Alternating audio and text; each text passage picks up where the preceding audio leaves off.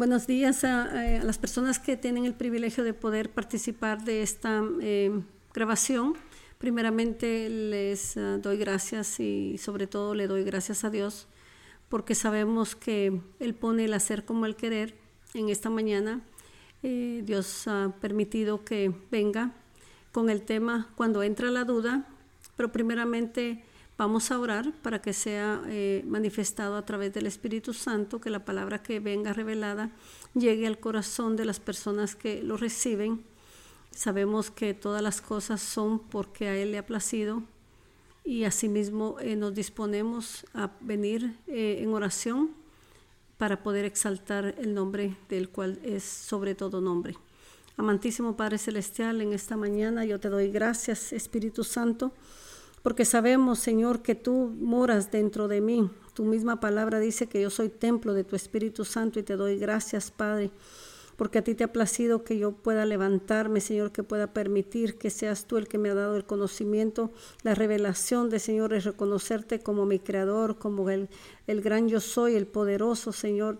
Y te doy gracias, Padre, porque sabemos que nada de las cosas que nosotros tenemos nos pertenecen, sino que es a ti que te ha placido darnos, Señor, ese soplo de vida a nuestras familias, Señor, aún las posesiones y pertenencias que tenemos, Padre.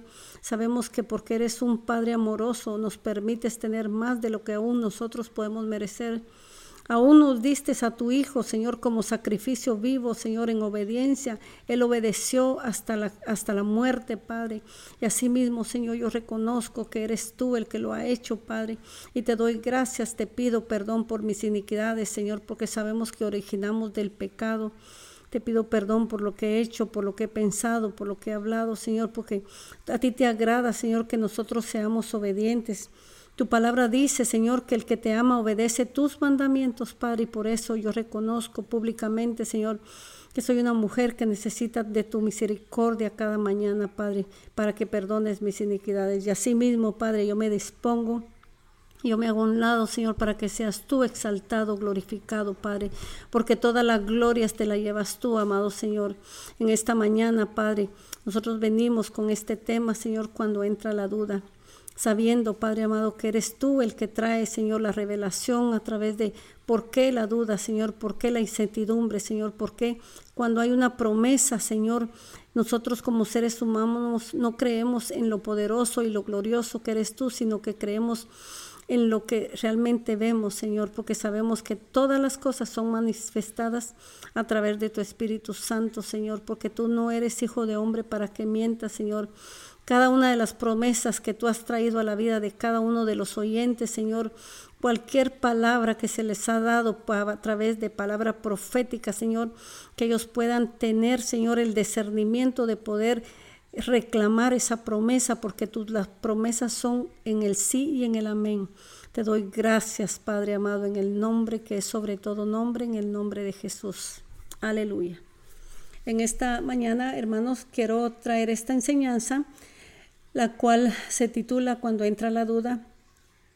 Y voy a hablar sobre eh, lo que es Zacarías. Zacarías era un sacerdote de la tribu de Judá y él mismo tenía eh, su esposa, eh, la cual se llamaba Elizabeth. Elizabeth era prima de María. Estas dos personas, mujeres, estaban embarazadas, pero vamos aún a retroceder un poco antes de hablar de esto eh, en una ocasión ellos dos oraron para que pudieran tener un hijo y la oración que ellos hicieron a través del tiempo la fueron olvidando, olvidando, olvidando.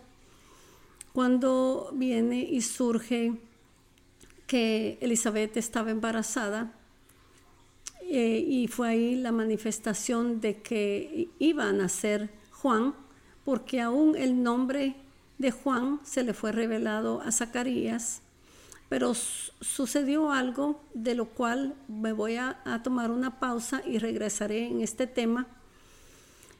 ¿Y por qué razón lo quiero manejar de esta manera? Eh, cuando Elizabeth y María se encuentran, las dos ya embarazadas, eh, los vientres de estos dos bebés en el del cuerpo de María y Elizabeth brincan porque sabía uno a cuál estaba llamado a preparar el camino, que era Juan el Bautista, y el otro sabía que era el Mesías.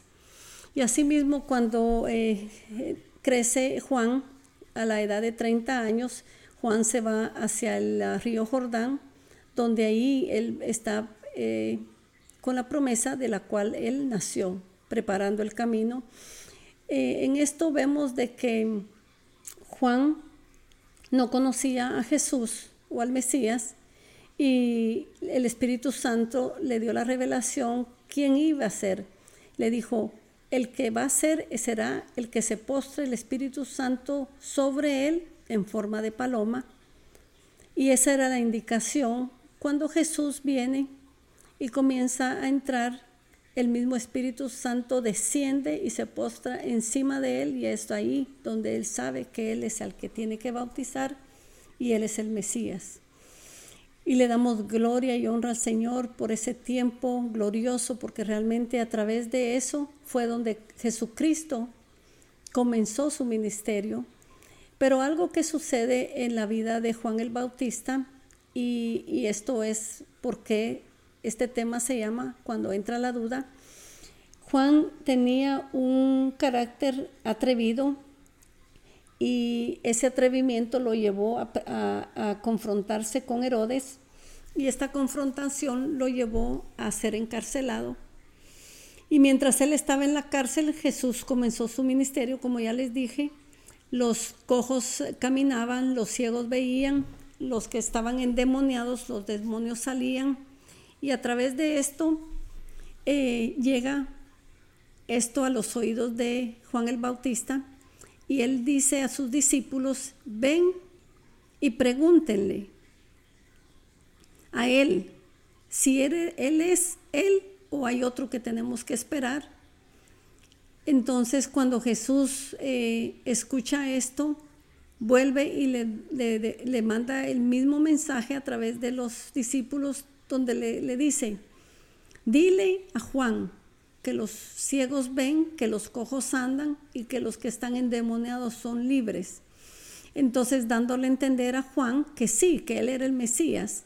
Entonces esto es lo que realmente el tema del mensaje eh, es cuando entra la duda.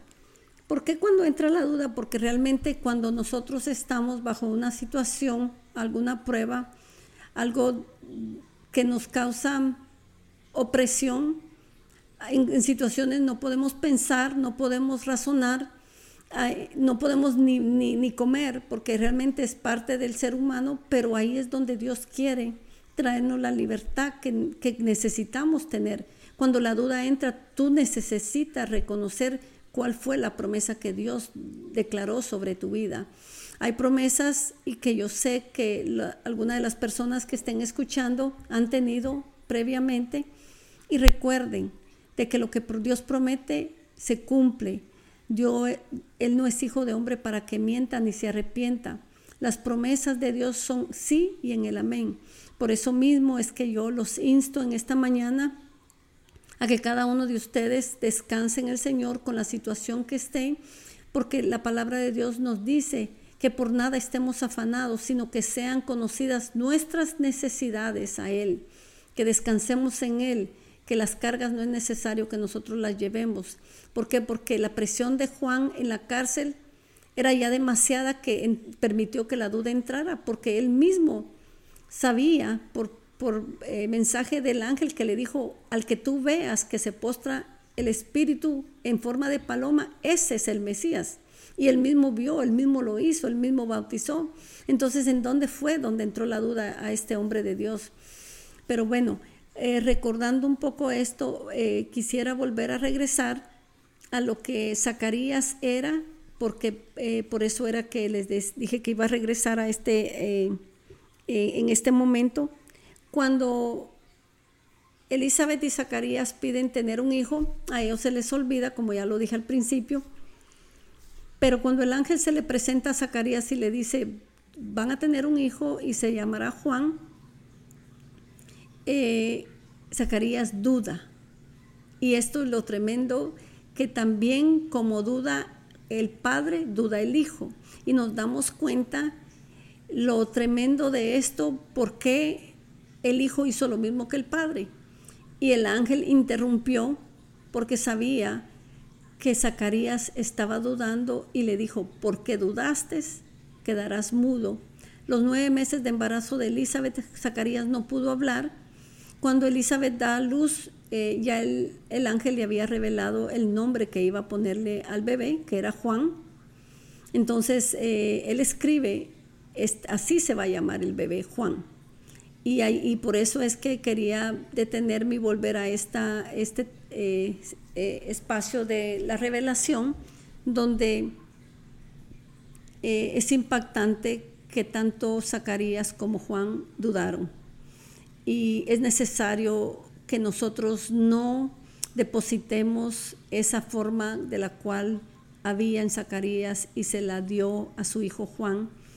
¿Por qué? Porque no es necesario, nosotros necesitamos creer como padres, como hombres y mujeres de Dios, que lo que nosotros creemos nuestros hijos también lo van a imitar, que lo que las promesas de Dios que nosotros tenemos, nuestros hijos las van a recibir, que el llamado del cual Dios nos ha dicho, tú irás, nuestros hijos también irán, las bendiciones, los libros, hay un libro de la vida para cada padre, para cada hijo, esos se cumplirán y se cumplirán porque Dios es Dios de, de promesas, Dios no miente. La palabra de Dios dice que tú sí sea sí, tú no es no. Y por eso en esta mañana el deseo de mi corazón queridos hermanos, oyentes, las personas que escuchan. Yo le pido a Dios que esta palabra haya sido revelada a través del Espíritu Santo, que podamos meditar sobre ella, sobre todo que podamos dejar eh, que Dios libere nuestras vidas para que traiga gloria y honra a su nombre. Yo le doy gracias a Dios por la bendición de poder ser manifestada esta enseñanza eh, de la forma que fue revelada y le doy gracias a Dios, gracias al Hijo y gracias al Espíritu Santo. Que el Señor los bendiga y la paz de Dios quede sobre cada hogar, sobre cada vida, eh, en el nombre poderoso de Jesús. Aleluya.